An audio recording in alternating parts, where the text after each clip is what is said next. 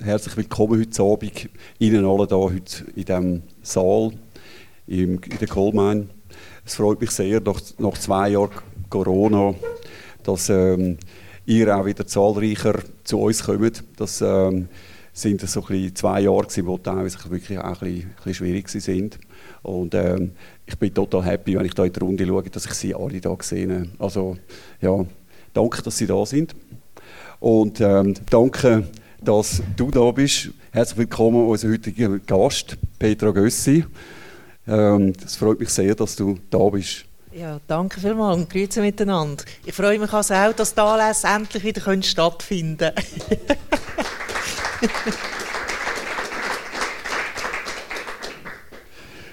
ja, also eigentlich äh, wäre die Idee gewesen, dass ich mit der Petra Gössi darüber rede, ähm, was vielleicht manchmal ein bisschen schwierig macht in der Schweiz, dass sich politisch etwas bewegt. Und ähm, ich kann sicher äh, euch äh, sagen, dass wir werden zu diesem Thema auch kommen. Aber ich denke, bevor wir darüber reden, was sich bewegt oder nicht bewegt in der Schweiz, möchte ich einfach mal festhalten, es bewegt sich einiges. Und zwar nicht unbedingt in der Schweiz, um, sondern um uns herum. Und äh, wir werden bewegt. Die ganze Welt wird eigentlich durchgeschüttelt im Moment. Und das ist sicher auch für guten Abend für die Schweiz ein Thema. Genau. Also wir werden ordentlich durch bewegt und ähm, das ist natürlich in der Politik in Bern ist das auch ein Thema. Die Schweiz kann sich da nicht einfach quasi abseits verhalten. In der Ukraine herrscht ein Krieg. Ähm, ja, wie, wie geht das für dich und wie geht das im, bei deinem politischen Alltag? Was passiert da? Was wird diskutiert? Ja, es gibt ja da die verschiedensten Ebenen, das spürt ja jeder von uns. Oder? Der Krieg unmittelbar ist sehr nah. 2000 Kilometer Umkreis, wenn man in den Norden geht, ist man nicht so weit weg. Also es ist etwas, was spürbar ist, etwas, was einem jetzt auch im Alltag als Mensch überall berührt. Das ist mal das eine. Oder die, die grosse menschliche Tragödie, die passiert. Zwei Millionen Menschen, die aus der Ukraine rausgeflüchtet sind, vor allem nach Polen, aber die jetzt langsam auch weiterkommen, bis in die Schweiz hineinkommen und das aber innerhalb von drei Wochen. Oder? Das sind immense Bewegungen, die man vorher so noch gar nie gehabt hat. Vor allem so viele Menschen, Menschen, die flüchten müssen. Ähm, und dann politisch ist, wir haben ja auch, also die Session ist jetzt seit zehn Tagen fertig, aber wir haben vorher drei Wochen lang Session gehabt und dort ist natürlich, sind auch die verschiedensten Bereiche debattiert worden. Oder etwas, was wir überall immer noch in den Medien lesen, was bedeutet überhaupt Schweizer Neutralität?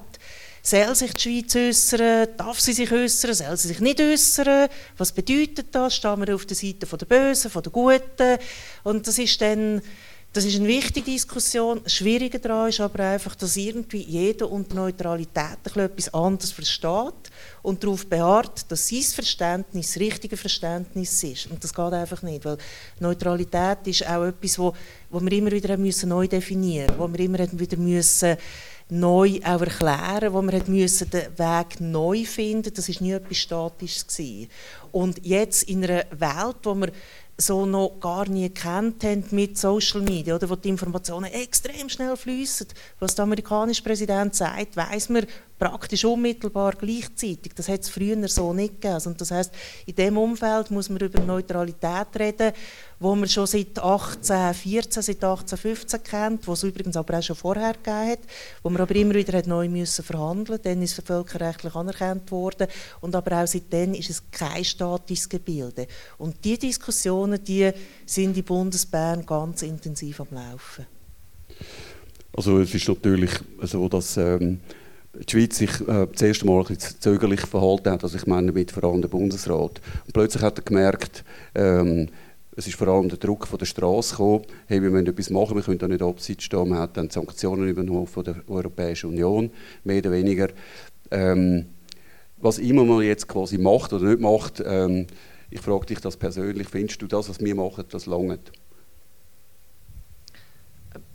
Ja, also man hat es auch immer wieder angepasst. Ich finde das aber gut, was wir machen. Ich finde eben auch das Verhalten von der Schweiz, äh, also insgesamt von der Politik, oder jetzt nicht nur in dieser Fragestellung, finde ich aber eigentlich gut, dass Politik nicht immer an vorderster Front sofort alles mitbestimmen, sondern dass man dort wirklich auch ein wartet, wie, wie spürt man, äh, oder Druck, Druck ist etwas Negatives, aber vor allem, wie spürt man die Bevölkerung? Weil Politik auch sehr vieles kaputt macht. Aber ich finde, das, was die Schweiz aktuell macht, ich persönlich finde das gut ich finde, der Bundesrat hat ganz am Anfang schlecht kommuniziert. Oder? Das ist, das ist da die Pressekonferenz, die ja dann äh, lang und breit ist in den Medien debattiert wurde. Das ist tatsächlich sehr eine unglückliche Kommunikation. Gewesen. Ich glaube, dort hat man einfach mal müssen kommunizieren dass man die möglichen Sanktionsmaßnahmen analysieren und dass man dann am nächsten Tag sagt, was man übernehmen will, was man nicht übernehmen will. Das ist ja etwas anders stöhnt. Und jetzt aber dass man das nachvollziehen das finde ich gut. Ich glaube nicht, dass die Schweiz muss vorausspringen und schärfere Massnahmen muss umsetzen als schon überhaupt von der EU ähm, äh, sanktioniert werden oder einfach aufgezogen werden. Also die Diskussion wäre ja zum Beispiel, dass es Länder gibt, die jetzt sagen, äh, wir müssen die, ähm, die Gelder einfrieren von diesen Oligarchen. Und ähm, wir können sie nicht nur einfrieren oder einfach sagen, dass wir sie einfrieren, sondern wir müssen sie aktiv suchen. Und da kann man natürlich, da gibt es äh, Länder, die das wirklich machen und die Schweiz äh, ist ja da eher jetzt ein bisschen zurückhaltend. Also man kann, man kann so oder so ja, machen, oder? Aber da ist natürlich, oder wir haben ein Rechtssystem und unsere Behörden müssen das umsetzen, was im Rechtssystem steht. Ich verstehe jetzt zum Beispiel die kantonalen Behörden, die das nicht umsetzen. Das finde ich falsch, weil für das haben wir die Regelungen. Wir sollen aber nicht darüber ausgehen. Oder? Und wenn einem das nicht passt, dann muss man auch in der Schweiz in einem funktionierenden Rechtssystem halt zuerst das Gesetz wieder ändern.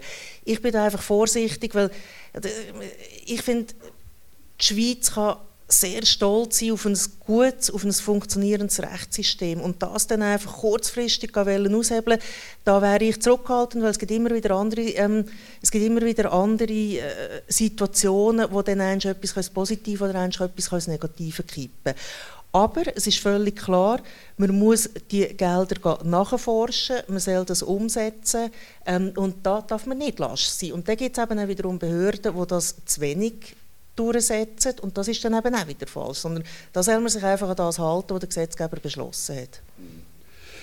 Aber ich meine, man kann am Schluss natürlich schon sagen, jetzt einfach mal so rein hypothetisch, wenn jetzt die Amerikaner kommen würden und die Schweizer würden sagen, lasst mal Jungs äh, und Mädels, äh, jetzt müssen das und das und das machen, dann würde es wahrscheinlich die Schweiz machen. Das haben wir in der Vergangenheit schon öfters erlebt. Also Stichwort Bankgeheimnis. Das würde wahrscheinlich in diesem Fall auch sein. Also wenn jetzt die amerikanische Behörde, ähm, was weiß ich was, ähm, National Security Agency kommen würde und würde sagen, die Schweiz müsse ähm, jetzt aktiver nach Potentatengelder, Entschuldigung, Potentatengelder, Oligarchengelder suchen, dann würde es wahrscheinlich passieren. Ja, also es kommt natürlich immer darauf an, was auf der Gegenseite steht, aber einfach so würde es wahrscheinlich nicht passieren. Wenn man sich aber, wenn man etwas nicht umsetzt oder fragt, also zum Beispiel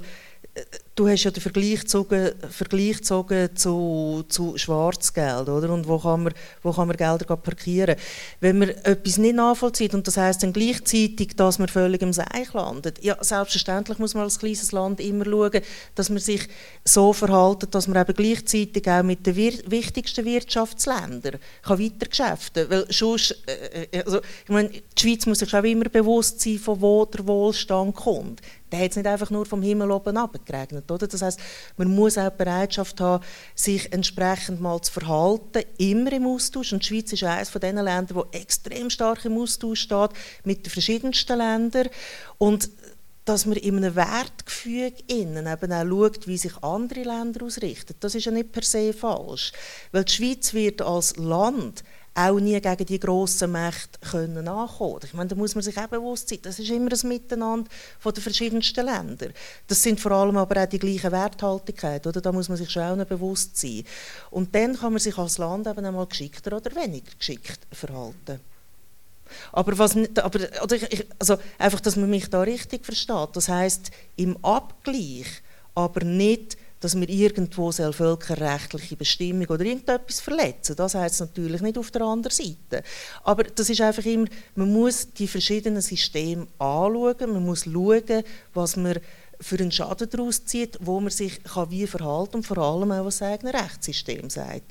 Und dann haben wir ja, man hat in einem System ja immer die verschiedensten Rechtsordnungen. Man hat Völkerrecht, man hat multilaterale Recht, bilaterale Recht, die auch gelten. Dann hat man sein eigenes Landesrecht, bis Verordnungen, bis auf kantonales Recht. Und da muss man immer schauen, dass man das alles einhalten kann und sich eben entsprechend intelligent drin verhaltet und vor allem gegen nichts verstößt. Also ich würde nachher gerne so ein bisschen auf den Druck ähm, zu sprechen kommen, wenn der von außen kommt. Das hat Tradition, weil dann bewegt sich nämlich die Schweiz. Ähm, aber ich will jetzt noch mal kurz zurückkommen auf den einen Punkt. Also ähm, wenn Verbrechen passieren gegen die Menschlichkeit, kann man sich da noch neutral verhalten? Also ich meine, egal jetzt, ob man jetzt quasi Neutralität so ähm, auslegen will oder anders. Also das ist doch eigentlich die, die, quasi die Kernfrage. Nein, kann man nicht, weil man soll, wenn irgendwo gegen Völkerrecht, gegen Menschenrecht verstoßen wird, soll man das auch sagen. Aber die Neutralität hat nie geheißen, dass man keine Meinung hat zu etwas, die Neutralität bedeutet ja immer auch, also einerseits, dass man die eigene Neutralität äh, kann verteidigen. Darum hat man ja auch das Militär gegründet. Das hat ja auch Sinn und Zweck, die eigene Neutralität zu verteidigen. Neutralität heisst aber auch immer, dass man klar dazu Stellung nimmt, wenn irgendwo jetzt in dem Fall gegen Völkerrecht verstoßen wird. Und das hat die Schweiz jetzt auch gemacht. Es gibt ja, es gibt ja Leute, die das kritisieren, die sagen, man soll eigentlich gar keine Stellung beziehen. Das ist meines Erachtens nicht der richtige Weg, weil man soll benennen, was rechtens ist und was nicht rechtens ist. Ähm, man muss Stellung beziehen, aber auch da, ich meine, am Schluss jetzt äh, in einer Kriegsphase, wenn man, man kann nicht keine Meinung haben, man kann auch in der Politik keine Meinung haben. Also wenn man sich mal enthalten, ich bin übrigens auch kein Fan von Enthalten, oder bei den einfachsten Fragen, ich finde, man kann für etwas sein, man kann begründet gegen etwas sein, aber man soll eine Meinung haben, für das ist man in der Politik, erst wenn man eine Meinung hat, kann man etwas mitgestalten. Und gerade wenn es um Verstoß gegen Völkerrecht geht, dann soll man das, dann muss man das benennen. Man kann nicht einfach die Augen zutun. Ich meine, das ist, ein, das ist eine Vogelstrauß-Politik. Ich mache die Augen zu, ähm, strecke den Kopf in den Sand und ich habe nichts gesehen, habe nichts gehört, es geht dann schon wieder vorbei. Aber es geht dann eben nicht einfach vorbei, sondern es ist passiert und zu dem muss man Stellung nehmen. Und darum ist es meines Erachtens eben richtig, was die Schweiz jetzt macht. Also, dass man Stellung nimmt und äh, seine Meinung ähm, postuliert. Das wäre ja dann sozusagen eine Möglichkeit auch in dem Gremium vom äh, UNO-Sicherheitsrat Dort könnte die Schweiz jetzt quasi ähm, mit, also mittun für die nächsten weiß auch nicht, zwei Jahre. Mhm. Ähm, also du befürwortest das? Ja, wir haben auch schon diverse Abstimmungen im Parlament dazu. Ich befürworte das, weil ich glaube, gerade die Zeit jetzt zeigt eben, wie die Schweiz ihre Rolle kann ausspielen kann. Und man kann nicht, man kann nicht dazwischen stehen. Man, darf, man muss aber seine Funktion im UNO-Sicherheitsrat so wahrnehmen, dass man nicht für eine Kriegspartie oder gegen eine Kriegspartie dann einfach Stellung nimmt. Oder da, das ist natürlich für die Schweiz, da muss man aufpassen. Das kommt aber sehr stark darauf an, wie die Schweiz ihre Funktion dann eben ausüben. Und die Schweizer Funktion wird sehr stark darin bestehen, dass man eben probiert, eine Plattform zu bieten, wo man im Frieden Vorschub leisten kann. Und genau das wird die Funktion müssen sein von der Schweiz und gerade jetzt in dieser Situation, wo wir drin sind, noch viel mehr. Es könnte irgendwie ein dummer Rank hier kommen, weil man könnte zum Beispiel sagen, ähm, sind wir für die Amerikaner? Ja. Sind wir dagegen? Dann sind wir eher für die Russen? Ja. Oder sind wir quasi neutral? Dann sind wir mit den Chinesen. Das ist alles irgendwie nicht so lässig. Ja, aber ich, ich meine, ganz aktuell tut sich ja das Weltgefüge völlig, mit der Weltmacht völlig neu ordnen. Wir wissen auch nicht, wie es in einem halben Jahr aussieht. Was man einfach nicht machen kann, ist sich keine Meinung dazu bilden. Und man soll zu seiner Meinung stehen. Man soll die auch aktiv in den Gremien vertreten. Und also, ich meine, am Schluss geht es darum, dass man völkerrechtliche Verstöße benennen, klar sagen, was nicht rechtens ist. Und die Schweiz hat eine sehr hohe Glaubwürdigkeit, wenn es eben genau darum geht, eine Friedensrolle zu spielen. Und diese Friedensrolle man wahrnehmen, auch im UNO-Sicherheitsrat. Was ich aber schon auch noch glaube, ist oder gerade die Diskussion um UNO-Sicherheitsrat braucht noch von der Politik sehr viel Aufklärung, was das überhaupt bedeutet, weil die Frage von, ja, der UNO-Sicherheitsrat entscheidet dann über Krieg und Frieden und die Schweiz vorne mit dabei. Oder das, das muss man eben aufzeigen, was man dort für Möglichkeiten hat und was die Schweiz kann für eine Funktion einnehmen kann, auch in den zwei Jahren, wo sie dann dort dabei wäre. Jetzt ist es so, dass ähm, man kann das sicher äh, so oder so sehen, aber ähm, ich meine, wenn ich so zurückschaue in die Geschichte in den letzten, sage jetzt mal, zwei, drei Jahrzehnten oder jetzt auch die aktuelle Situation ein bisschen anschaue, dann habe ich immer wieder den Eindruck gehabt, dass die Schweiz eigentlich, wenn bewegt, dann sozusagen eigentlich dadurch bewegt wird, dass sie von außen eigentlich angegangen wird und unter Druck gesetzt wird. Und dann tut sich etwas.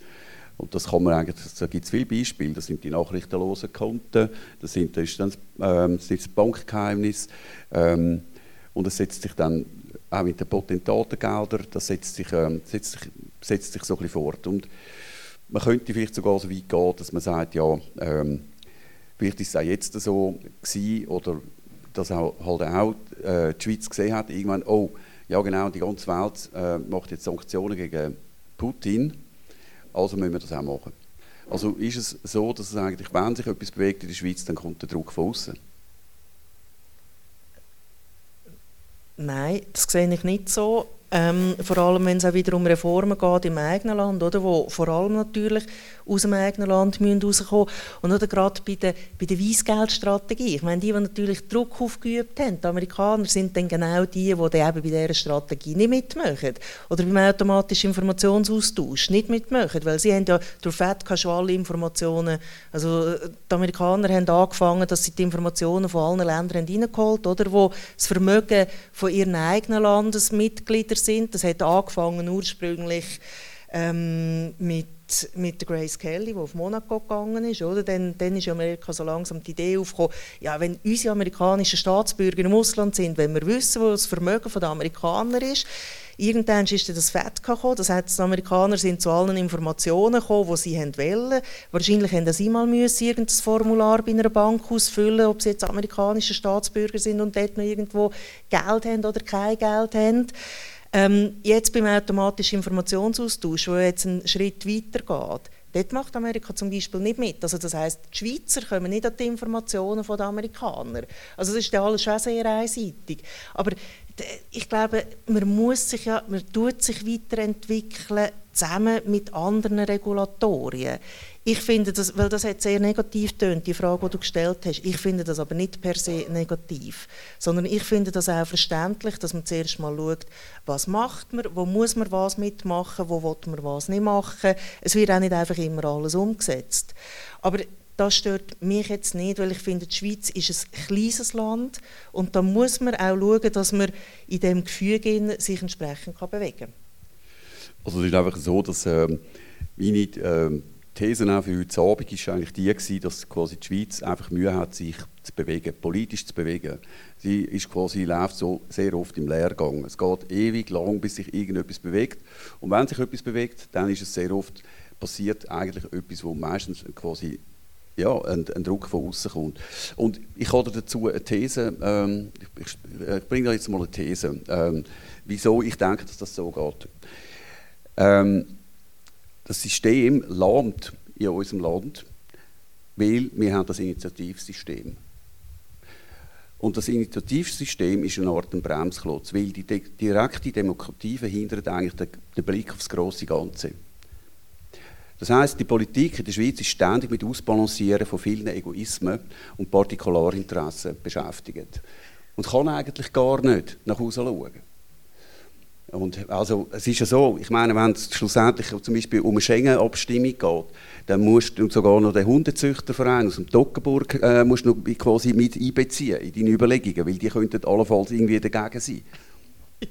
Ja, aber das ist eben spannend an der Schweizer Politik, weil da kann sich eben jeder dazu mitäußern.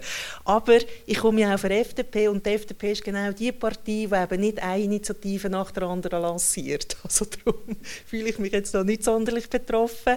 Aber was tatsächlich so ist, oder gerade das Initiativrecht wäre eigentlich das Recht, wo im einzelnen Bürger wird die Möglichkeit geben, ohne dass er Mitglied ist von, einer, von einem Gremium oder von einer Legislative oder von einer Partei, dass man trotzdem seinem eigenen Interesse kann zum Durchbruch verhelfen. Man muss einfach die notwendige Anzahl Unterschriften zusammensammeln. Das ist, die Hürde ist heute weniger hoch wie früher, gerade mit Social Media, also vereinfacht ein vieles. Aber ich meine, man muss ehrlicherweise sagen, es fällt äh, zum Beispiel die FDP das ist einfach nicht unser Instrument. Uns fällt es immer schwer, Initiativen einzureichen und die Unterschriften zu sammeln. Aber ich finde es falsch, dass es grosse Parteien gibt, die in allen Regierungsräten sind, die im Bundesrat sind, so viele Initiativen einreichen, weil die haben andere Möglichkeiten. Das Initiativrecht ist explizit nicht vorgesehen für Regierungsparteien, sondern die haben eben andere Möglichkeiten. Oder wenn man Mitglied ist in einem Parlament, kann man, man kann Vorstöße einreichen, man kann das über die eigenen Regierungsmitglieder aufbringen, man muss nicht eine Initiative machen. Wir die FDP politisiert mehr auf dem Weg. Und das Problem nachher von der Initiative ist tatsächlich, dass man sehr vieles lahmlegen kann, aber man muss halt trotzdem aufpassen. Also es gibt auch Initiativen, zum Beispiel, ein Beispiel, wo Sie sich sicher noch daran erinnern ist die Hornkuh-Initiative. Das ist jetzt eine typische Initiative gewesen, wo das Interesse von einem Bürger von dem Land, der hat das fertiggebracht, dass er die Unterschriften gesammelt hat. Und dem muss man auch Respekt zollen, dass man darüber abstimmen soll. Das findet jetzt halt der eine eine wichtige Frage und der andere findet es keine wichtige Frage. Aber genau für das ist das Initiativrecht denkt. Für das ist es gedacht, aber es wird sehr oft eben nicht für das eingesetzt. Das wollte ich einfach sagen. Das stimmt. Das stimmt. Oder? Und ob jetzt das die FDP macht oder nicht, das sei mal dahingestellt. Das ist einfach das politische System. Mhm. Und das politische System ist quasi auch damit auf, darauf aufgebaut, dass es quasi bei uns eben quasi die äh, basisdemokratischen Mittel gibt, wie man sich sozusagen in den politischen äh, Alltag kann oder ins politische Geschehen kann reinbringen. Und mit dem kann man aber im Prinzip auch quasi alles in Schach halten. Ja, und es geht quasi um eben, es geht schlussendlich um die kleinsten Partikularinteressen, die man da muss quasi auch noch berücksichtigen und das verhindert es eigentlich, dass man sich wirklich auf die größeren Themen wirklich mal fokussieren kann. Also wenn man jetzt das Rahmenabkommen von der EU anschaut, es ist schlussendlich daran gescheitert, weil man sich darüber gestritten hat, braucht es jetzt quasi eine Voranmeldung von acht Tagen, bis irgendjemand kann arbeiten kann in der Schweiz für einen Auftrag, oder vier Tage. Und ähm, man hat gesagt, nein, das geht nicht. Oder? Also es ist jetzt sehr verkürzt, aber ich meine, eigentlich hat man sich um so etwas geschätzt und hat gesagt, wie man sich da nicht kann, äh, einigen in dieser, in dieser, ähm, dieser kniffligen Frage, wenn wir jetzt halt ein EU-Rahmenabkommen ähm, Ja, aber das ist, oder ich meine, das sind politische Diskussionen, die es um jedes Thema muss geben was aber dort passiert ist, ist, dass der Bundesrat entschieden hat, er will nicht weitermachen. Der Bundesrat hat das problemlos können weiterziehen und dann zu einer Volksabstimmung bringen.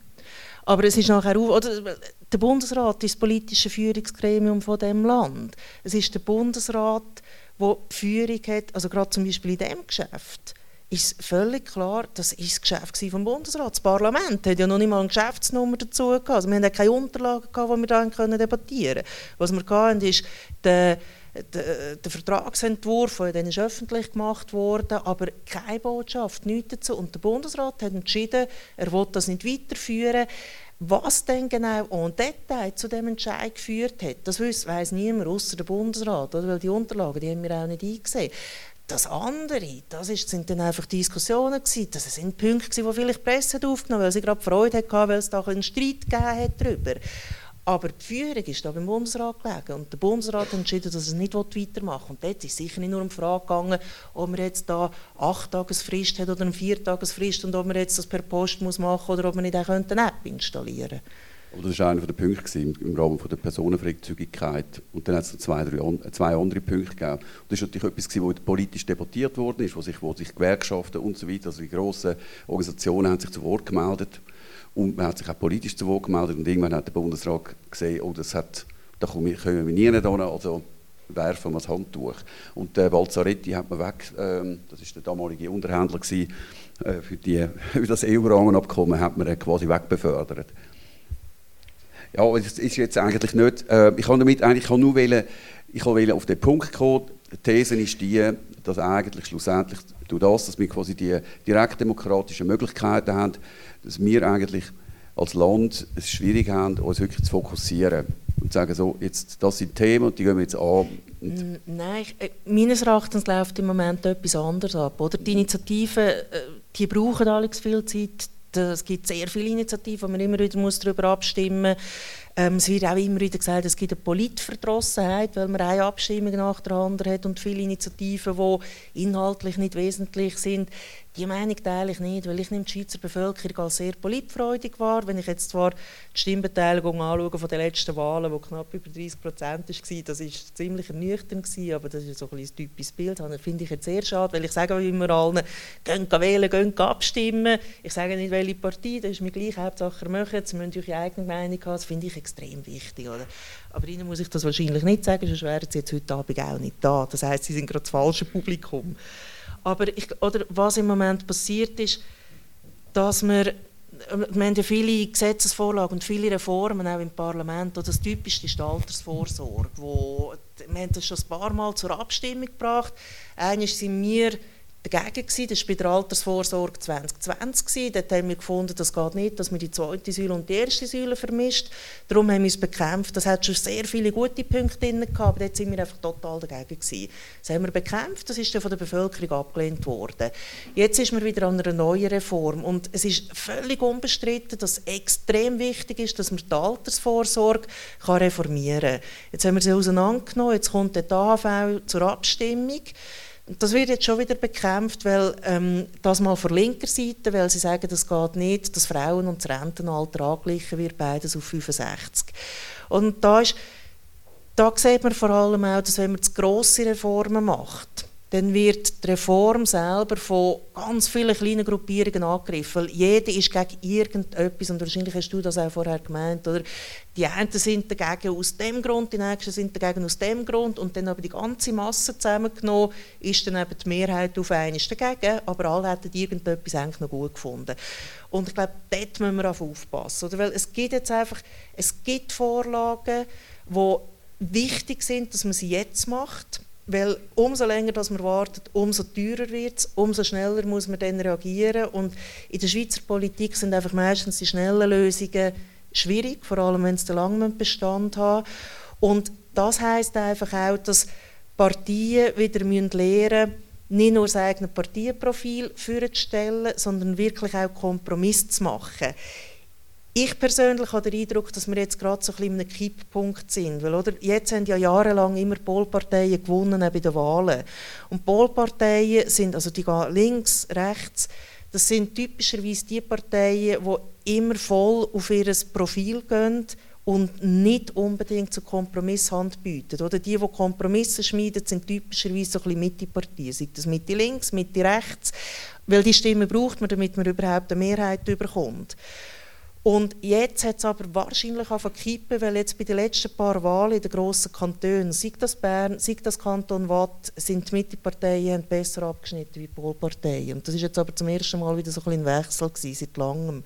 Und das heißt eben auch, dass man jetzt sieht, dass die Partien, die Bereitschaft haben, einen Kompromiss zu schmieden, und das braucht es in der Schweiz, und man, man bringt nie nur Schwarz und Weiß durch, ähm, die Partien werden jetzt auch wieder in der Bevölkerung äh, beliebter, geachteter. Wir haben aufwärts wieder mehr Erfolg bei den Wahlen. Ähm, und das heisst eben auch, dass die Bevölkerung wieder viel stärker auf Kompromiss, also ich hoffe es zumindest, wieder auf Kompromiss geht. Weil wenn wir das nicht haben und wenn die Parteien das nicht machen, dann werden wir auch in, Zug in naher Zukunft keine Reformen durchbringen. Und das wird einfach nicht funktionieren. Oder man hat das, man hat das bei x Vorlagen gesehen, man hat das auch bei zum Beispiel beim CO2-Gesetz gesehen, wo ja eine heftige Debatte war. Das war ein Kompromissvorschlag. Das ist, nicht Vorlage, das ist weder die Vorlage von der SP, also weder die Vorlage von der Bundesrätin Sommaruga, noch, ich habe dann ein paar Mal gelesen, das ist Gössi Vorlage. Ja, Mumpitz, ich bin nicht mal in dieser zuständigen Kommission. Gewesen.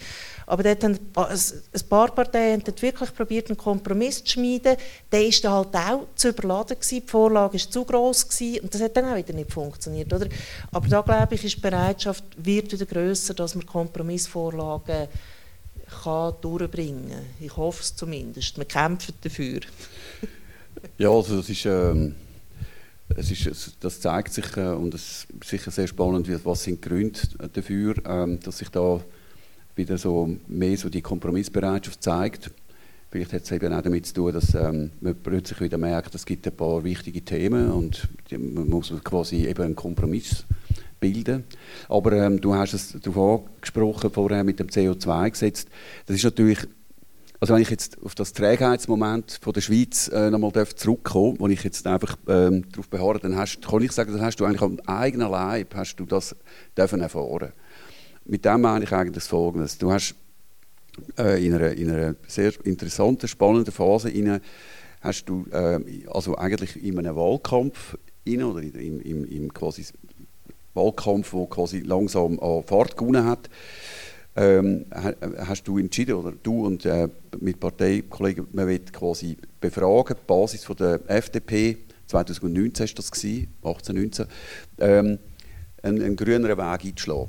Also man, du hast das quasi, in der Umfrage hat man das quasi äh, hat man das befragt, dann hat man quasi das ausgewertet, herausgefunden, ja, das will man. Die FDP will sich sozusagen grüner zeigen in Zukunft. Nachher hat es Delegiertenabstimmungen gegeben. Dort haben die Delegierten haben quasi gesagt, ja. Also ich glaube, die meisten, also 21 Kantone haben, glaube ich, äh, gesagt, ja. Ähm, und alle, also die große Mehrheit der Delegierten haben dem zugestimmt. Und interessanterweise ist es dann schlussendlich doch anders herausgekommen. Also ähm, das ist doch irgendwo komisch. Also alle sagen ja von der FDP und dann schlussendlich ähm, merkt man dann, nein, es ist doch nicht so, man steht doch nicht so dahinter. Also man hat das CO2-Gesetz abgelehnt und das hat dann dazu geführt, dass du als Parteipräsidentin von der FDP zurückgetreten bist. Nein, nicht das hat dazu geführt, dass ich bin zurückgetreten weil also, also da einfach schnell, weil das, das stimmt einfach nicht. Das, ja. das haben wir auch überall gelesen und ich habe ja bei meinem Rücktritt einen Originalton abgegeben und das ist mir also wichtig, aber es ist einfach, ich bin zurück Vorher konnte ich nicht zurücktreten, weil wir sind im Abstimmungskampf waren. Und ich würde nie meine Truppen allein lassen und im Voraus sagen, sorry, ich trete dann zurück, sondern es war völlig klar, gewesen, dass wir den Abstimmungskampf bis zum Schluss durchziehen. Aber ich war ähm, dort 45 gewesen, ja, 45 und also, ich, wollte, ich habe immer geschaut, dass ich auch als Parteipräsidentin noch eins bei im Berufsleben habe. Und für mich war dann der richtige Zeitpunkt, gewesen, um mir zu sagen, ich wollte mich auch wieder mehr können auf meinen Beruf fokussieren. Das einfach noch zu dieser Aussage, weil die stimmt so nicht, wie du sie gebracht hast. Aber jetzt komme ich aufs CO2-Gesetz zu reden, oder? Und auf die Diskussion. Aber, aber nochmal, eben, ich meine, einfach rekapituliert. Also man hat zuerst hat man quasi die Basis von der eigenen Partei befragt. Nachher hat man die Delegierten befragt und alle haben gesagt, ja. Das heisst, also quasi die ganze FDP hat mehr oder weniger gesagt, ja, ja, wir wollen in eine grünere Richtung gehen. Und natürlich das im Hinblick auf das CO2-Gesetz, worüber quasi die Bevölkerung abgestimmt hat. Das ist doch eigenartig, die, die, ich sage jetzt mal, die Linken und die Grünen, die haben ja sowieso für das CO2-Gesetz gestimmt.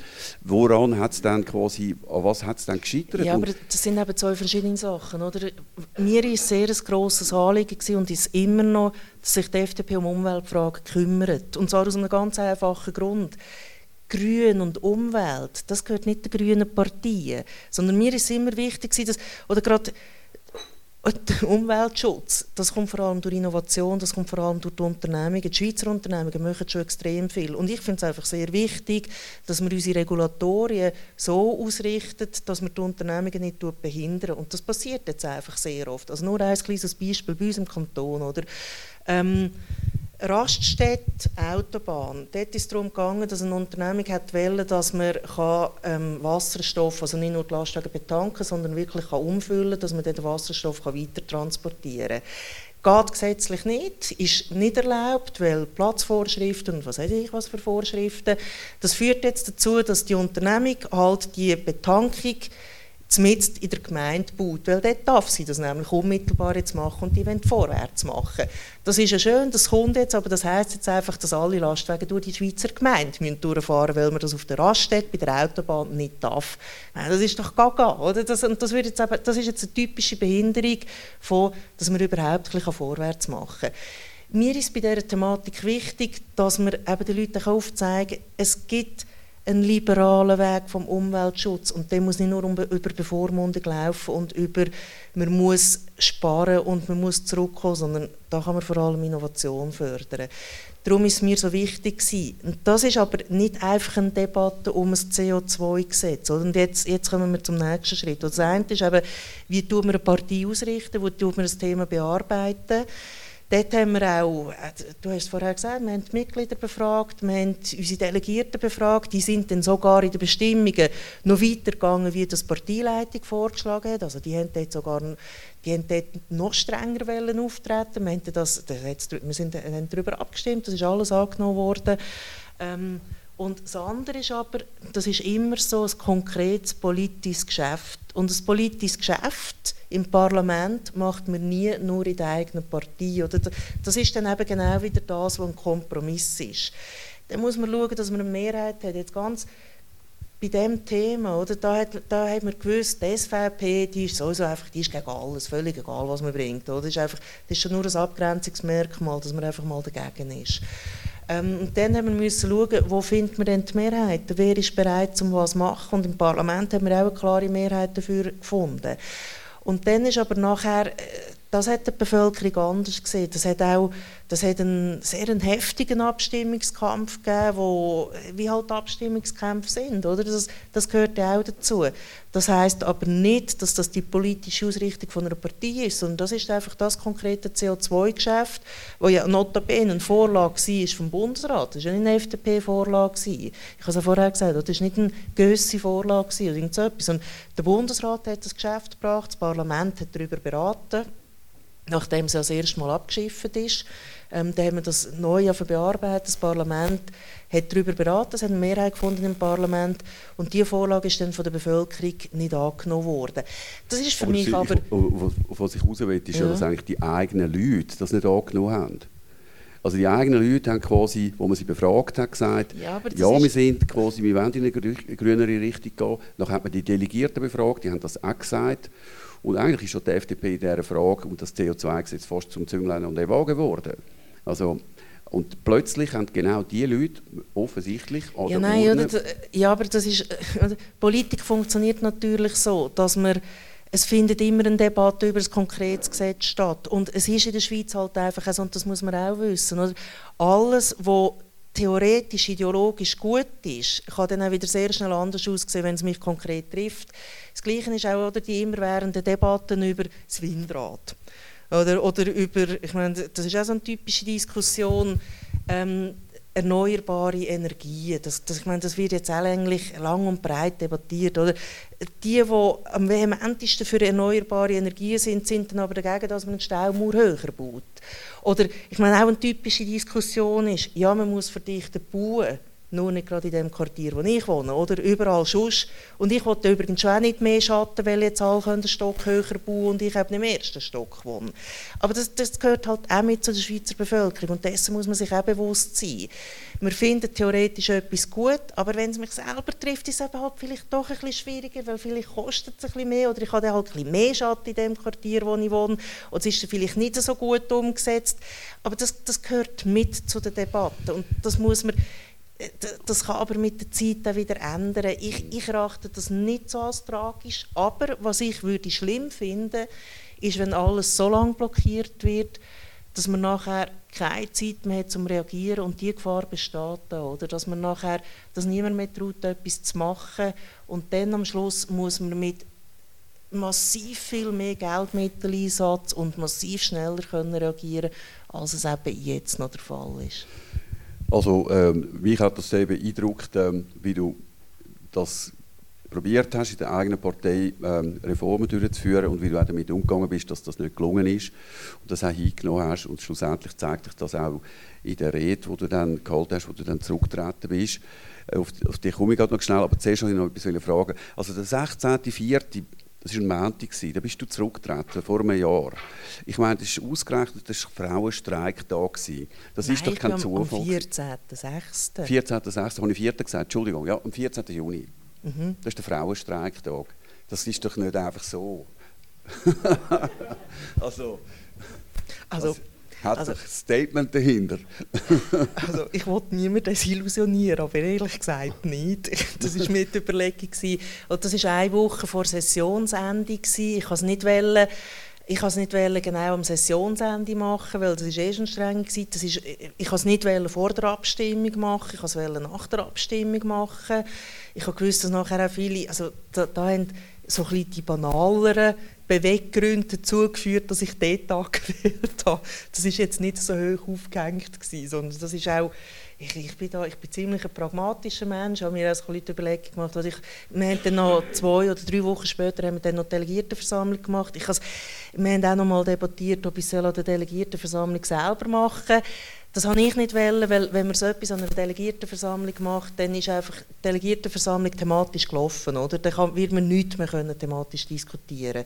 Das habe ich auch nicht fair gefunden äh, unseren Delegierten gegenüber, weil man tut ja eine Partie, also wir haben im Jahr vier bis fünf Delegiertenversammlungen und dort tun wir die Abstimmungsvorlagen von der, von dem, vom nächsten Abstimmungstag vorbereiten, äh, Positionspapier debattieren und wenn ich dort bekannt habe, dass ich zurücktritt, dann hätte man keine Debatte sonst mehr können führen Und das finde ich, find ich auch nicht fair den Delegierten gegenüber. Darum habe ich den Tag gewählt. Das hat jetzt nicht irgendwie eine höhere Bedeutung gehabt mit irgendwelchen anderen also, Tagen. Du sagst jetzt einfach, du negierst das, aber du hättest auch einen Tag später zurücktreten, am Dienstag. Aber ähm, okay, gut.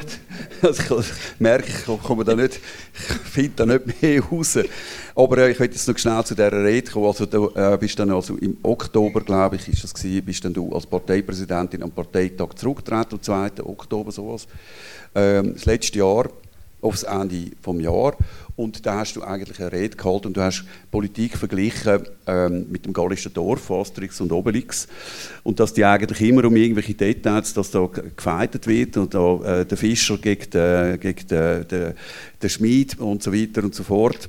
Und ähm, es gibt aber dann quasi, es gibt dann quasi Bedrohung von außen oder sonst etwas, oder? und dann müssen alle zusammenstehen. Und dann, ähm, und dann ist eben das Glück, dass es da einen gibt, das, das ist äh, der Maestrix, der kann, der kann einen Zaubertrank ähm, machen und dann hast du deinem Nachfolger, Thierry Burkhardt, hast du einen, einen, äh, äh, einen Kupferkessel äh, geschenkt, dass er dann da seinen Zaubertrank kann machen. Und ich kann einfach dazu sagen, ich habe dann eigentlich, ich habe mich ein bisschen versöhnt mit der Tatsache, dass ähm, wie wir in der Schweiz einfach Politik machen, dass man nämlich eben quasi um irgendwelche Details, einen stinkenden Fisch oder so, gibt es eine Schlägerei im Dorf, aber wenn es darauf ankommt, dann eben alle zusammen.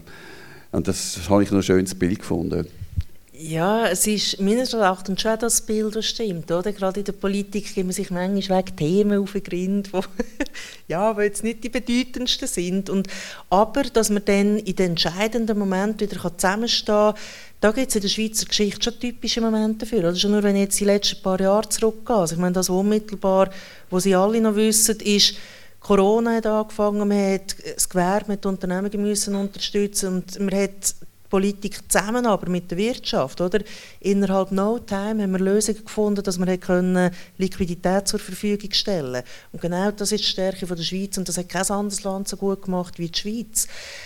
Politiker können mit der Wirtschaft reden, der, der Austausch funktioniert in der Schweiz. Also natürlich haben wir manchmal Kritz. Das ist genau wieder das Kleinräumige, da haben wir manchmal Kritz. Aber wenn es darauf ankommt, funktioniert es.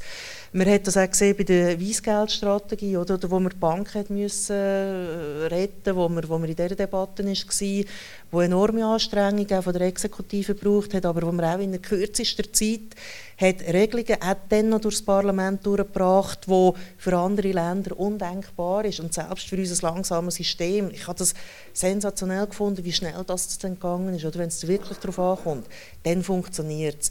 Und dann ist halt Alex, dann dann halt Partien auch wieder ausnutzen oder nutzt es dann halt auch aus, wenn man so ein bisschen das eigene Profil kann schärfen kann. Ich finde das manchmal sehr bemühend, da bin ich dann voll bei dir, oder? aber es gehört nichtsdestotrotz halt auch zum politischen Geschehen, dass man das dann halt auch wieder macht und dann halt auch in Fragen, die jetzt nicht ganz so bedeutend sind, wo, wo ich jetzt aber halt manchmal auch sehr bemühend finde. Ich frage mich einfach, ob die Nachfolger dann quasi den Topf wirklich kann brauchen und kann einen Zaubertrank herstellen und damit kann all die Probleme oder die grossen Fragen lösen. Das habe ich mich dann gefragt. Das weiß ich nicht, das müsstest du ihn selber fragen. ja. Also jetzt, ich habe noch einfach den ganzen Kontext auch, wie quasi eigentlich unser Land aufgestellt ist und wie unsere Bevölkerung zusammengesetzt ist. Also wenn man sich mal überlegt, ähm, die Schweiz besteht eigentlich zu mehr als einem Drittel, also konkret sind 38 Prozent äh, Menschen mit Migrationshintergrund. Und dazu muss man wissen, Migrationshintergrund bedeutet eigentlich, dass beide älteren Teile Ausländer, also aus dem Ausland kommen. Und wenn man dazu sich überlegt, wie viele Menschen in unserem Land leben, wo quasi ein Teil aus dem Ausland kommt, dann ist das definitiv die Mehrheit aus dem Land. Und ich frage mich, wenn wir in so einem multikulturellen Land leben, wieso es eigentlich immer wieder vorkommt in unserem Land, dass eigentlich ähm, die Isol isolationistische, eher so ein quasi für sich bleiben willende ähm, Kultur bei uns die Lufthoheit hat. Immer wieder. Ja, aber das sind wahrscheinlich die Tendenzen, die wir überall in allen Ländern aktuell können, oder in den letzten paar Monaten, in den letzten paar Jahren können feststellen oder? Ich meine, wir wissen alle, wie schon nur der ehemalige Präsident von Amerika, der Trump, kommuniziert hat. Ich meine, America First, wer kennt das schon nicht, oder? Und äh, da, ich bin nicht mal so sicher, ob das nur eine Frage von der Nationalität ist, aber da finde ich es eigentlich fast wichtiger, dass man den Leuten aufzeigt, was die Schweiz gross gemacht hat und dass wir immer sind im Austausch gestanden. Und dass wir nur dann stark sind, wenn wir ein gutes Verhältnis mit den umliegenden Ländern haben, dort einen direkten Zugang haben, direkte Ansprechpartner haben und uns das nicht selber kaputt machen. Oder natürlich nachher, es ist eine andere Frage, wie stark wollte ich den Eigenversorgungsgrad in der Schweiz aufrechterhalten. Da muss man sich auch mal wieder ein bisschen anpassen. Natürlich muss man da schauen, dass man da stabil aufgestellt ist. Was aber meines Erachtens nicht wird funktionieren, ist, wenn wir die Schweiz auch mit Blick auf Gre also Grenzen äh, wirklich abschotten oder so ein bisschen das Mauern bauen und wir können schon selber zu uns schauen. Das ist für mich klar, das wird nicht funktionieren, aber das ist noch nie die Schweiz gewesen. Ja, aber es ist, äh, in den letzten Jahren ist es doch recht so ein geprägt gewesen. Also wir, wir schauen für uns und eben ähm, nicht so mitmachen wollen. Und, ja. Da, ich, ich nehme die Schweizer Bevölkerung aber trotzdem nicht einfach nur so wahr. Und ich komme aus der Innerschweiz, oder? Also ich komme aus dem Kanton, der am allermeisten Nein zu allen Vorlagen sagt.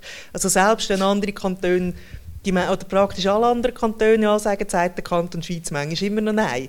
Wir haben übrigens auch Gemeinden im Kanton, die haben noch nie zu einer Kantonsverfassung und die haben dann nie Ja gesagt zu der Bundesverfassung. also auch das gibt es. Aber nichtsdestotrotz, oder ich nehme auch, auch, auch bei mir im Kanton Schweiz, und ich, meine, ich liebe den Kanton Schweiz über alles, aber ich nehme die Bevölkerung trotzdem so wahr, dass sie sich im Alltag ja dann so bewegen, dass wer geht schon nicht gerne reisen?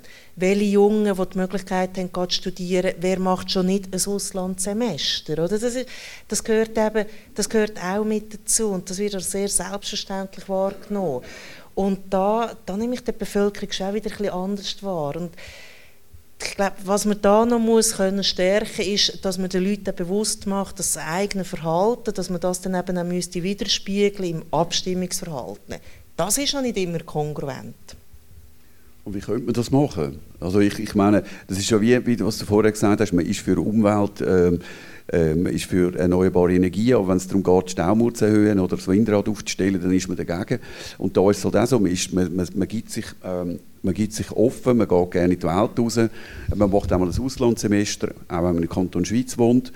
Ähm, übrigens gibt es wahnsinnig viele Expats, die dort leben, oder? Im Kanton, äh, also gerade in der Heimatgemeinde von dir, Küsnacht, gibt es viele ähm, neue Wohnungen, die dort entstehen, äh, wo sehr viele auch Expats äh, wohnen, die nebenzu arbeiten äh, in Rotkreuz. Das, äh, das ist auch Kanton Schweiz. Nein, Nein das ist, das ist Zug. Das ist Zug. Das ist Zug. Mhm. Aber es ist ganz nah.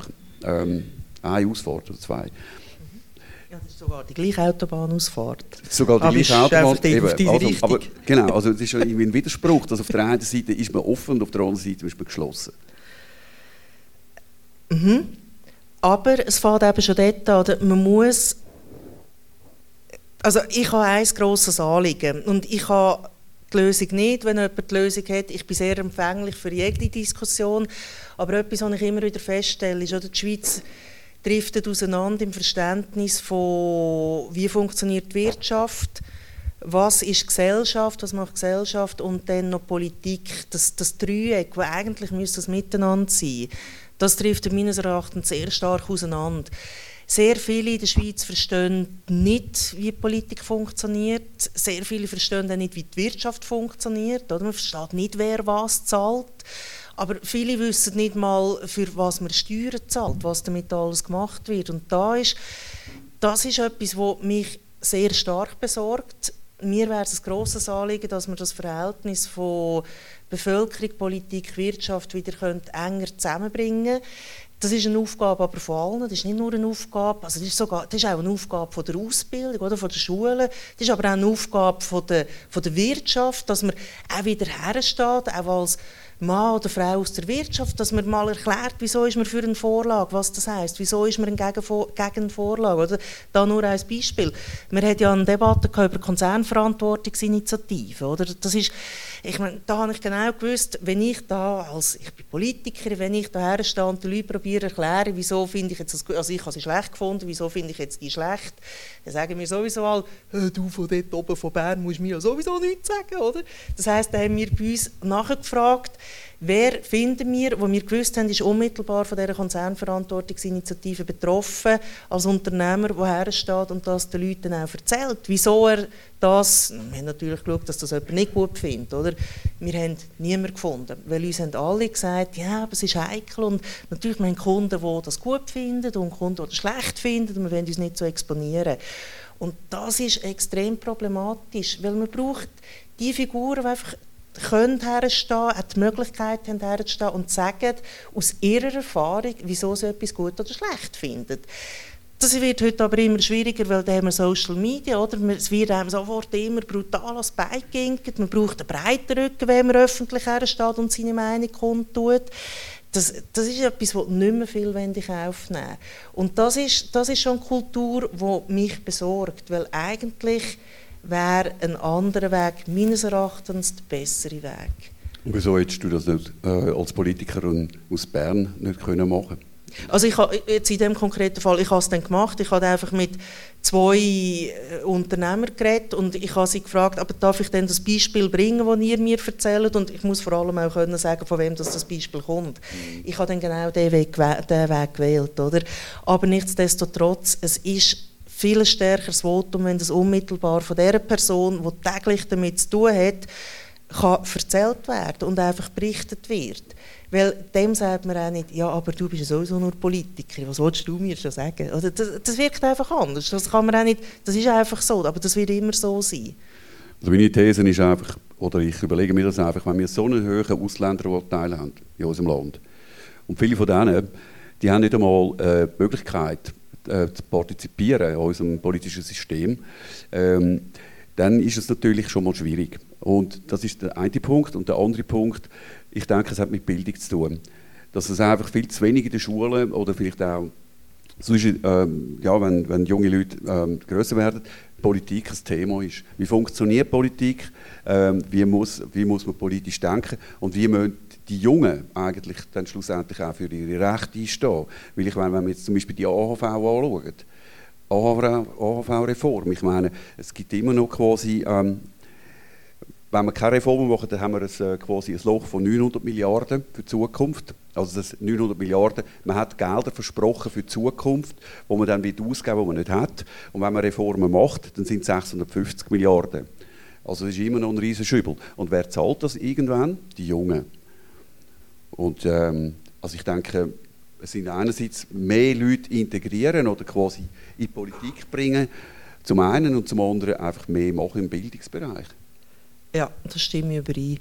Ähm, aber es ist, es ist relativ einfach gesagt und wahrscheinlich schwierig umgesetzt. Aber jetzt gerade die Altersvorsorge ist ein spannendes Thema. Da sind es die Jungparteien gewesen. Also jetzt, konkret die Jungfreisinnigen haben da jetzt eine Initiative gestartet, haben die Unterschriften zusammengebracht und die Rückmeldung, die ich von den Jungfreisinnigen bekommen ist, ist klar gewesen, das haben wir nachher auch gespürt bei uns in der Debatte, oder? Die Jungen haben sich einfach für das Thema interessieren, das sonst normalerweise irgendwie ab wahrscheinlich ab 40 interessant wird oder wo man sich ab dann anfängt Gedanken darüber macht oder?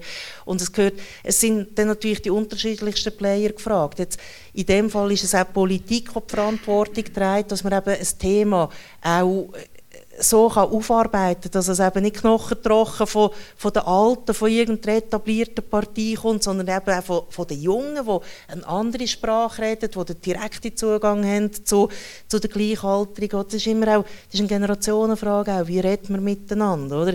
Ich, ich kann mit, mit 70-Jährigen auch nicht gleich reden, wie ich mit 40-Jährigen rede. Wir reden auch zum Teil eine andere Sprache. Das, das, muss man kennen und für das braucht man dann eben je nachdem auch also die Leute, die das konkret wissen, richtig umsetzen können. Das ist die Aufgabe der Politik. Wird nicht immer gut gemacht. Es gibt sehr gute Beispiele, wo es gut funktioniert und zum Teil Beispiele, wo es überhaupt nicht funktioniert. Dann ist aber auch klar eine Frage der Ausbildung. Oder? Da ist um diese Themen muss man sich kümmern.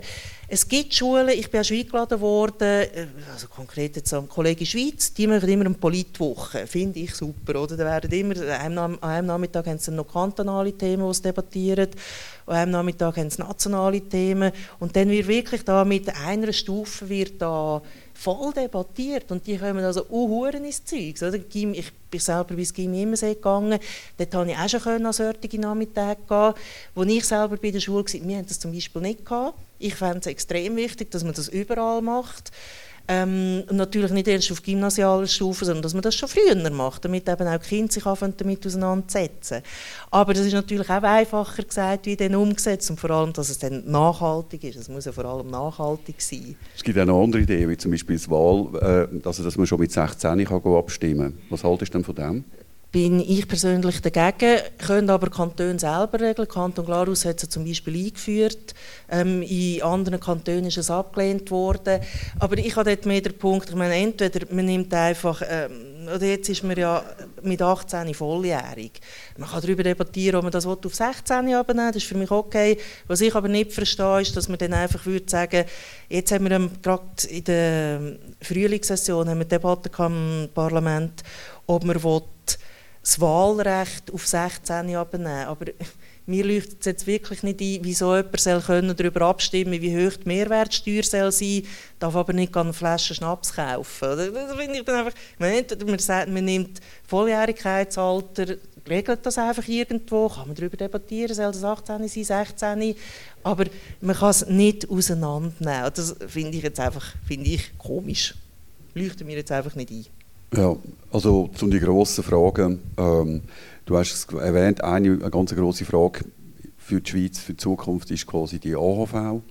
Äh, dann sicher der Generationenvertrag allgemein. Dann hat natürlich die ganze, eben, du hast auch dich äh, mit dem Thema eben so, sogenannte Enkel ähm, Strategie, Strategie, ja, dass, dass man auch an die denkt. Ähm, also das sind so wichtige Themen, wo ähm, bei dir oder bei, bei, bei euch auch auf der Agenda stehen. Es gibt sicher auch noch andere, ähm, eben Bildung oder die Außenpolitik, ähm, die ganze Umweltthematik und und und. Also die, die Liste ist nicht. Also, aber das sind grosse Issues und die muss man anpacken. Und es braucht ähm, schlussendlich äh, muss man irgendwo einen Punkt kommen, wo man sagt, so jetzt, äh, jetzt gehen wir an und probieren die Themen anzupacken und tatsächlich Lösungen zu finden. Mhm. Das wird auch extrem wichtig sein für die Zukunft.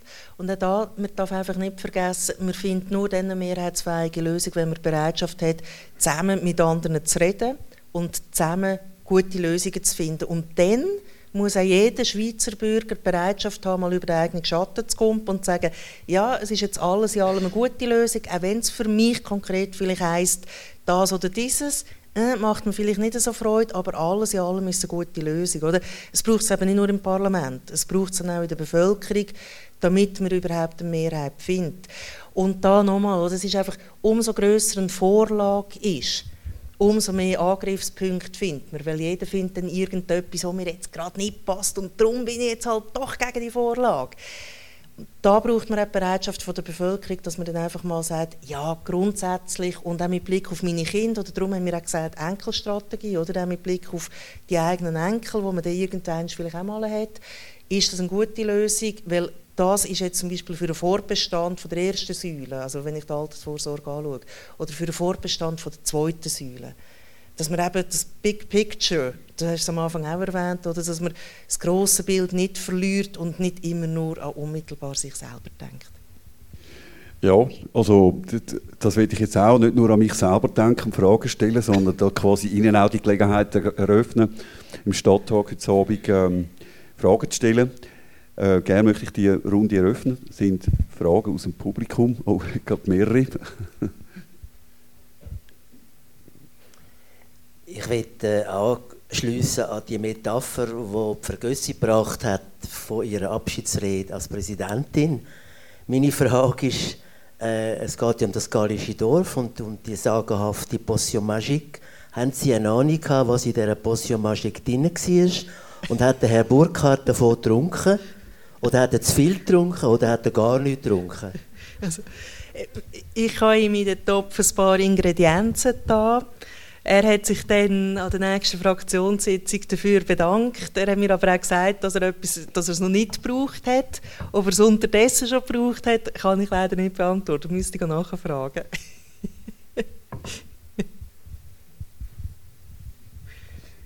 Meine Frage ist ein bisschen ernsthafter. Äh, wie, stellen Sie, wie stellen Sie sich vor, dass wir die sogenannte Stromlücke in der Schweiz können ersetzen können? Also, also, wenn Sie jemanden finden, der Ihnen das heute beantworten kann, dann hätten wir die Lösung gefunden. Das kann leider noch niemand beantworten. Aber ich glaube, man muss realistisch sein. Also, oder einerseits wird es, wir müssen jetzt in die Sicherheit der bestehenden AKWs können investieren, dass man da nicht, dass man die, da kann die Laufzeit verlängern. Meines Erachtens wird das notwendig sein.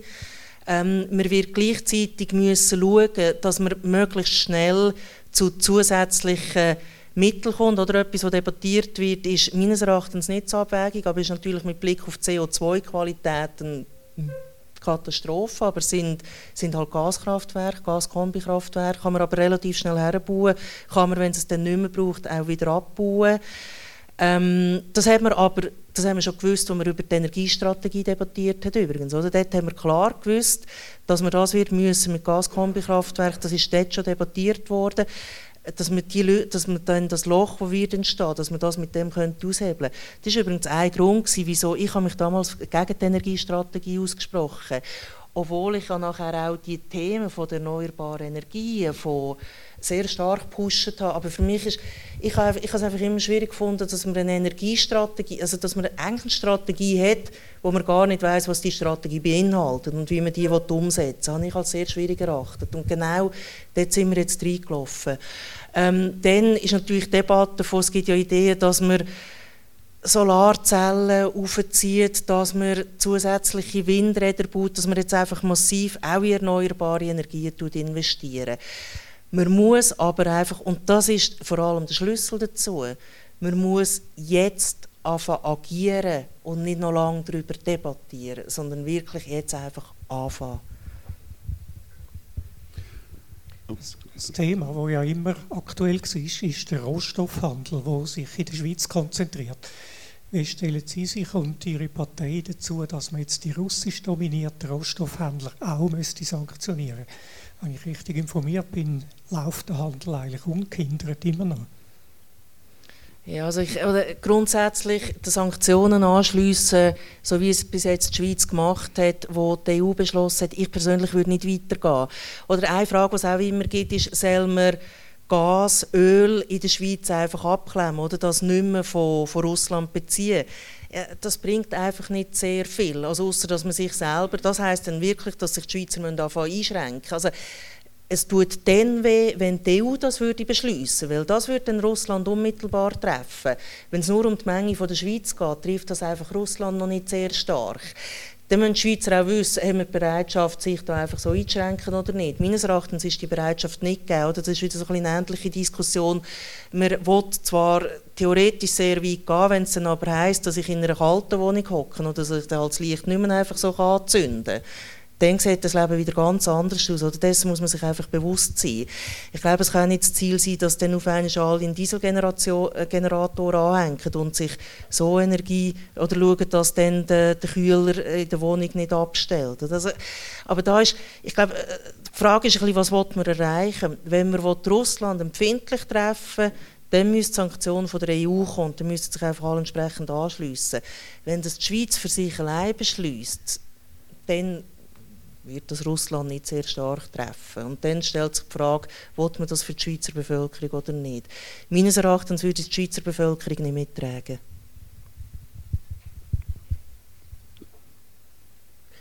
Sie haben angetönt, dass glaube 38 Prozent von der Bevölkerung einen doppelten Migrationshintergrund hat. Und das, wenn man nur eine Person nimmt, das als älterer Teil, es mehr als die Hälfte ist. Da habe ich angenommen, es kommt aus dem eine Frage ab Frau Gössi, nämlich, ob man an dem etwas will ändern im Sinn von Stimmberechtigung erleichtern für Leute, die halt nicht Schweizer Bürgerrecht haben, weil es so viele Leute gibt, die hier leben und wo, wo eine Art ausgeschlossen sind. Und, wo es ja dann nur die einfache Antwort gibt, ja, die sollen sich halt einbürgern. Gibt es da nicht noch Zwischenvarianten, um eben mehr Leute können einzubeziehen in diesen Prozess, in den politischen? Ja, meine Antwort ist immer noch, oder man hat ja zum Beispiel auch die Möglichkeit von der erleichterten Einbürgerung, äh, je nachdem, in welchem Prozess man drin ist, je nachdem, was man für einen Hintergrund hat. Aber äh, mein Verständnis ist immer noch, die Leute sollen sich einbürgern, sollen das Bekenntnis machen, dass sie Schweizer Bürger werden dann können sie auch mit allen Rechten und Pflichten, es sind ja nicht nur Rechte, sind auch Pflichten, entsprechend partizipieren. Also, der Weg steht allen offen. Und ich vertrete immer noch die Meinung, dann sollen wir den Weg beschreiten. Aber es gibt, es gibt immer wieder Debatten, oder, wo wenn, dass man äh, das irgendwie an eine Aufenthaltsdauer knüpft. Oder es gibt die unterschiedlichsten Ausgestaltungen. Ich persönlich habe mich bis jetzt immer dafür ausgesprochen, dass man sich entsprechend einbürgern lassen Und dass man dann aber auch voll partizipieren kann. Sie sind ja jahrelang Parteichefin gewesen, jetzt sind Sie im zweiten Glied. Fällt das Ihnen schwer, ein bisschen, müssen Sie sich da zurückheben oder geht das ganz einfach oder äh, haben Sie Probleme mit Herrn Burkhardt? Nein, Sie... Nein, das ist super. Man hat nämlich die Freiheit, wieder einfach das zu sagen, was man gerade will und muss sich nicht mehr an die Parteiräson halten. Also, es gibt einem vor allem wieder viel Freiheit zurück. Ähm, es ist aber natürlich so, man ist auch nicht in diesen Gremien dabei, wo man voll kann, selber mitentscheiden kann. Ich bin wieder ein einfaches Parlamentsmitglied, habe mich bis jetzt auch ziemlich stark zurückgehalten. Das ist mir aber auch nicht schwer gefallen, weil ich nebenbei noch vieles anderes mache. Also ich, bin, ich habe mich aber auch nie über Politik definiert. Also ich habe mich nie, definiere mich auch heute nicht über den Parlamentssitz. Ich sehe vor allem Freiheit, die man zurückbekommt. Man kann wieder viel mehr das sagen, was man selber denkt, was man als Parteipräsidentin halt nicht immer machen kann. Oder dort vertritt man halt auch die Mehrheitsmeinung. Ähm, man hat auch die Freiheit, dass wenn einem jemand, äh, zum Beispiel ein Journalist anläutet mit einer Frage, die man jetzt halt total nicht beantworten will, dann sagt man einfach, «Juh, ich habe gerade keine Zeit, er soll bitte die nächste fragen.» Und das geht als Parteipräsidentin auch nicht, oder? Da muss man immer Rede und Antwort stehen. Man muss einfach, das ist mit einer der wichtigsten Aufgaben. Weil sonst findet die Partei auch nicht statt. Und das ist eigentlich das Schlimmste, was passieren kann, wenn, wenn die FDP, also in unserem Fall, wenn die FDP nicht stattfindet. Aber zum Beispiel auch das Wochenende ist wieder ein Wochenende, außer ich entscheide selber, dass ich an einen Anlass gehe. Oder man hat auch nicht mehr den Takt, der einem vorgegeben ist. Als Parteipräsident hat man so viele Anlässe, die vorgegeben sind, die man muss machen muss. Man kann, hat, ist nicht mehr her über den eigenen Terminkalender, das bin jetzt wieder viel mehr. Und normalerweise wird einem, wenn man an der Spitze steht von einer Partei, auch jeden Sonntag ab Mittag hat man Anrufe von den Journalisten, weil oder, die müssen ja dann wieder die Zeitung vom Montag füllen und schon nur vom Sonntagabend. Und da ist jetzt einfach, uh, ich bin gerade am Wandern oder ich bin gerade am Skifahren oder irgendetwas, aber auf jeden Fall nicht erreichbar.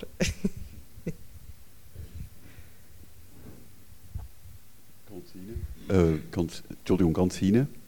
Ist mir noch eine Frage? Äh, ganz kurz, oh. ähm, es hat, ich habe eine erstaunliche Aussage gefunden. Und zwar gibt es irgendein Thema, wo Sie keine Meinung dazu haben. Ja, also, ich, also, also zuerst mal, man muss sich bei jedem Thema einarbeiten. Oder man kann, Bauchentscheidungen können richtig sein, wenn man keine Ahnung von einem Thema hat, aber man muss sich, auch wenn man äh, spontan mit einer Frage ähm, oder wenn, wenn eine Frage auf einem zukommt oder auch bei einem Journalist, dann kann man immer sagen, ich muss mich zuerst informieren. Man kann nicht einfach so antworten, aber wenn man sich informiert hat, dann ist es meines Erachtens schon die Aufgabe des Politikers, eben dann auch Stellung dazu zu nehmen und einen Bezug dazu zu nehmen. Ich habe mich auch schon enthalten, das gibt es das gibt's immer wieder, aber nicht in wichtigen Fragen. Dort, glaube ich, dort ist man auch seinen Wählern schuldig, dass man erklärt, wieso man dafür oder dagegen ist. Man kann es immer argumentieren und es wird auch immer Gegenargumente geben. Oder, und es gibt auch nie, das, da darf man sich übrigens auch keine Illusion hingeben, es gibt in aller Regel nicht schwarz oder weiß. Aber als Politiker lernt man, man kann nur Ja oder Nein drücken. Man muss sich einfach irgendwann entscheiden. Und das, das, Glas ist dann einfach manchmal entweder halb leer oder es ist halb voll und dann drückt man halt Nein oder Ja. Und auch das kann man erklären, aber man muss es auch erklären. Ein halbvolles Glas darf aber nicht heißen, dass man sich einfach nicht entscheidet und sich dann einfach immer nur enthaltet für das ist man Politiker geworden. Oder? Für, da soll man sich damit auseinandersetzen, da soll man sich eine Meinung bilden und die soll man dann auch erklären. Ja, Sie haben vorher erklärt, warum Sie äh, das schön finden, dass Sie nicht mehr Präsidentin sind und wie toll das, das ist. Ich finde es schade, Sie haben das toll gemacht. Ja, danke fürs Kompliment. Also, und es gilt, gilt, dazu natürlich auch zu sagen, ich habe das mit Herzblut fünfeinhalb Jahre gemacht. Oder? Ohne Herzblut bringt man das nicht her. Das funktioniert einfach nicht, weil das ist ein intensives Leben, das man dann hat. Und dann habe ich mich aber auch entschieden, dass ich das abgeben will, dass ich einen Schritt weitergehen Heißt aber, eben, ich habe es vorher gesagt, oder die Frage, die Sie gestellt haben, heisst natürlich auch im Parlament, man tritt wieder ins zweite Glied zurück. Man hat nicht mehr die Bedeutung, die man vorher hatte. Es kann nicht jeder gleich mit dem umgehen. Ich, mich, das ist jetzt nicht das, was mich belastet. Ich finde trotzdem, ich kann mich noch genug eingeben. Aber umso schöner ist es natürlich, wenn man so ein Kompliment überkommt. Besten Dank. Sind noch weitere Fragen? Einfach eine kurze Frage, bitte. Ja.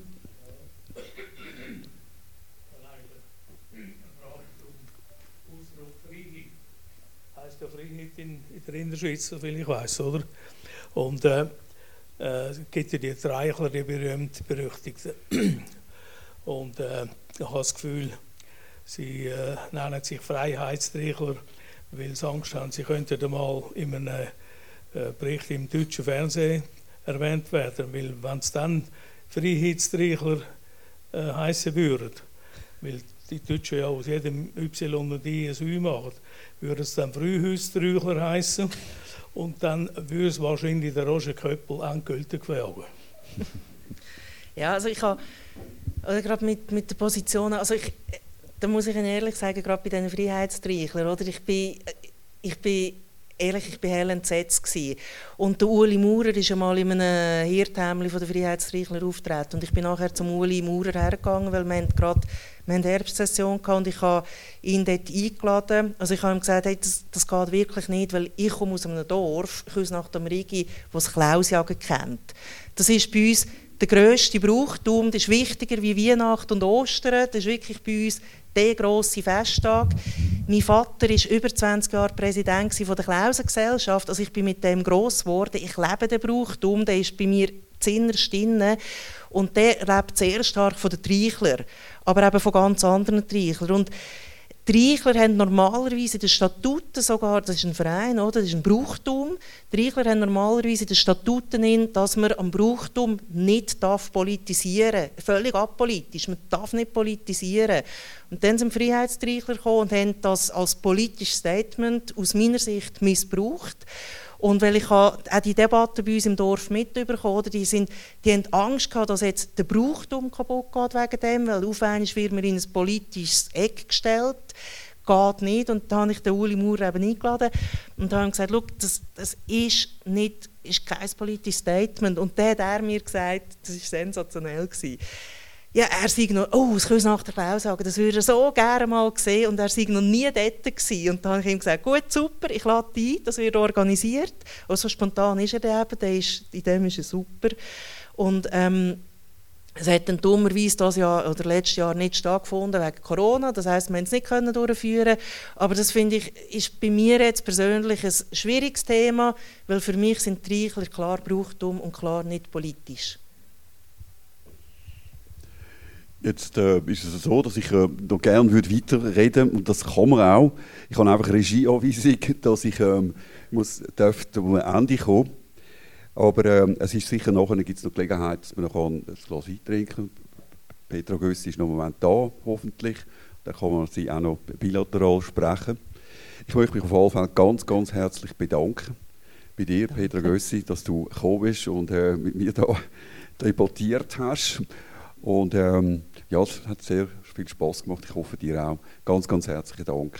Ja, danke vielmals.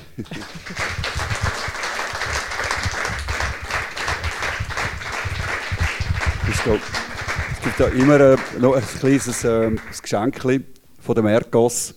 Und ähm, ja, das äh, würde ich gerne aus Winterthur dir mitgeben, wie in der Schweiz, oder wie immer das hingeht. Ein paar Proninen. Danke. Also ich werde das heute Abend schon ein bisschen anfangen schmausen. Danke vielmals. also, ich möchte mich ganz herzlich bei Ihnen, liebes Publikum, ich möchte mich bei den Hörerinnen und Hörern vom Radio Stadttag ganz herzlich bedanken. Ich möchte mich bei allen, die uns unterstützen, ganz, ganz herzlich bedanken. Ich möchte mich vor allem auch beim Team hinter der Bar sehr herzlich bedanken, die für unser Wohl äh, besonnen sind. Und natürlich für die Technik, der Andrew, der ähm, geschaut hat, dass wir da genug äh, Stoff haben auf, der, auf unserem Mikrofon. Herzlichen Dank. Und ähm, ich möchte noch sagen, am 28. April 26. April, äh, wieder am Dienstag, gibt es den nächsten Tag. Dann geht es um Licht. Es geht um Licht im philosophischen Sinn, aber auch für, quasi für unser Wohlbefinden im Alltag. Der Michael Zollinger wird den Christian Vogt befragen, der ähm, Lichtinstallationen macht für ganze Städte und ähm, das weltweit. Er ist aus Winterthur und macht das weltweit. Ähm, ich kann sicher vergessen, euch mitzuteilen, also man kann auch ein Mitglied werden im Verein von uns Stadttag. Wir brauchen das, also quasi auch wieder, um jetzt quasi wieder in die Gang kommen nach der Corona-Zeiten. Ähm, und man kann sich einfach einschreiben, wenn man will. Und sonst einfach auch vorbeikommen. Herzlichen Dank und noch einen schönen Abend. Danke allen. Danke vielmals.